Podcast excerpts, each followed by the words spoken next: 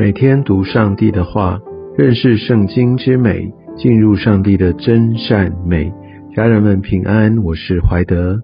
今天我们要进入到尼希米记第十一章。在整个的城墙建好之后，他们呃也都慢慢上了轨道，而他们也呃谨守遵行了呃上帝所颁布他们的律法。我想一个新的呃季节就开始，而在这个时候，因为呃民陆续的回归，我想在这时候他们也需要来为着这整个这个家园的一个恢复次序，要来做可长可久的规划。我们可以看到，而他们所做的方式在。今天经文中看到，呃，百姓的首领们就住在耶路撒冷。是的，他们回去是整个犹大地，那耶路撒冷是他们的圣城。那所以在这个呃圣城当中，最主要的活动、最主要的任务，就是上帝的殿以及所有这些圣宫的进行。而我们可以看到。呃，百姓的首领就选择住在耶路撒冷，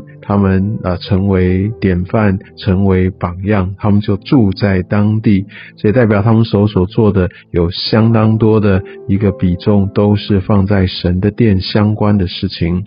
而我们可以看到，那其余的百姓呢，他们就透过撤迁，就是抽签的方式，让圣灵来带领，让他们呃每十人中一个人来住在圣城耶路撒冷。而九人住在别的城邑，这也很类似，像在我们当中，在今天世界里，有少数的人，他们选择他们被呼召，他们来全时间侍奉神，而其他的就在各个领域、各个场业当中来继续的来努力工作。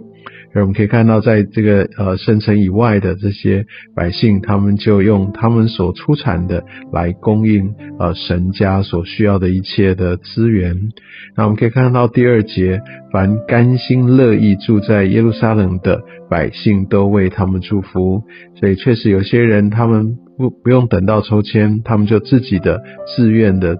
是要住在耶路撒冷，要呃全时间的以上帝的圣功为念，那百姓就以此也为他们的榜样，来为他们祝福。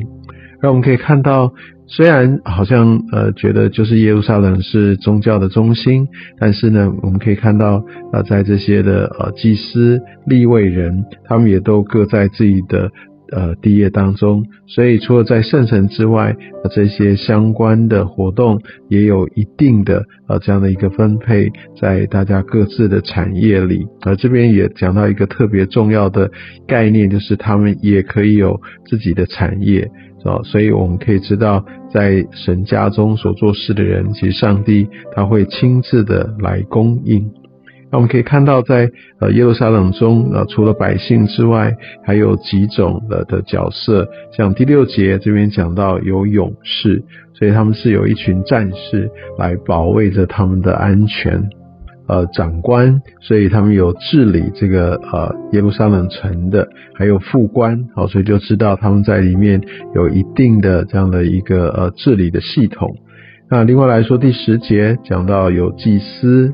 哦，他就来呃来负责来带领这些上帝他殿中的呃这些的献祭，还有呢是一节管理神殿的，就是他们在这神的呃圣殿当中来总管这些所有的行政事务也好，这些所需要的资源这些的分配。管理所有财产的分配，还有这些班表执行，我想这也是非常非常重要的工作。所以在呃上帝的教会里面，绝对不是只有一种，或者不是只有敬拜者，不是只有牧养的人，也非常的需要呃这些行政、这些相关的其他呃的功能的这些的人，这是上帝所非常看重的，也是缺一不可的。那另外来说，还有就是在呃店里面来全职来服侍的，我想这一些都是来构成这整个在圣城当中所运作的一层一层的机构。另外来说的话，我们也可以看到第十五节哈，他们要来呃有这些立位人当中，还有他们的分门别类，特别像呃十六节也讲到，他们要管理神殿外的事，所以不只是上帝殿里。还有殿外，还有因为我们都知道圣殿里面还有外邦人院，还有这些相关的一些的事物，所以就很像我们在教会里面，不是只有在平常的主日相关，它有很多的呃这些需要来对外的联系啊，或者这些产业的一些的安排管理啊，其实是非常非常完整的。然后在圣城还有守门的，哦，那他们也或者还有一些他们到犹大的一切诚意，各在自己的地业当中。其实基督徒就应该要在各个领域里，啊，要真的成为上帝的百姓、上帝的子民。好，所以我们在我们所处的这些的呃环境里面，或者我们被神带领到特定的一个地区，我相信都有上帝特别的心意，要透过我们来成就。不要忘记了，我们在这新约的时代，在这个等待末世，耶稣再来的时候啊，我们好像就像那个渔民一样，我们从这世界或者原先我们被掳之地，我们回到。一个上帝的殿中，我们回到我们生命当中那真正的重心，或者我们参与在教会的这些的施工啊，我想这都是呃，我们可以从今天的经文当中看到，在上帝的家里面，在圣城当中，大家真的各司其职，各样的，也许我们觉得好像跟献祭、跟敬拜没有呃任何关系的这些，其实都在上帝的一个家的运作。的不可或缺的一个角色里，我就记得呃，当时去进一步了解呃维恩牧师他们在巴布亚新几内亚，他们整个的一个施工运作，他们呃是有一些人专职的就在部落当中来陪伴着这些的土人，但是你有没有想过，那他们在当地房子如何建造呢？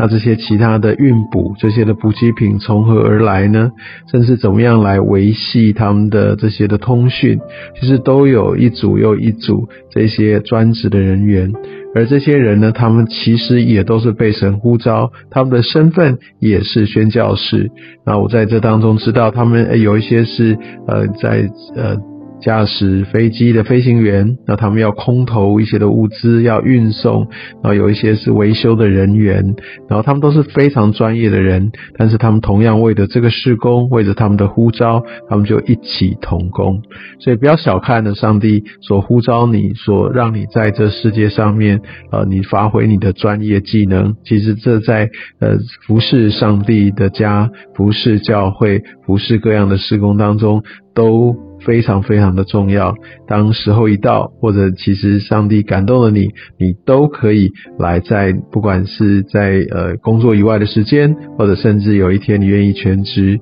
来用你的专业来服侍上帝。愿上帝也透过呃今天我们可以看到，在整个这个耶路撒冷呃他们如何运作的，来让我们知道我们该怎么样在今天的时代当中用我们的专业来服侍神。愿上帝祝福你。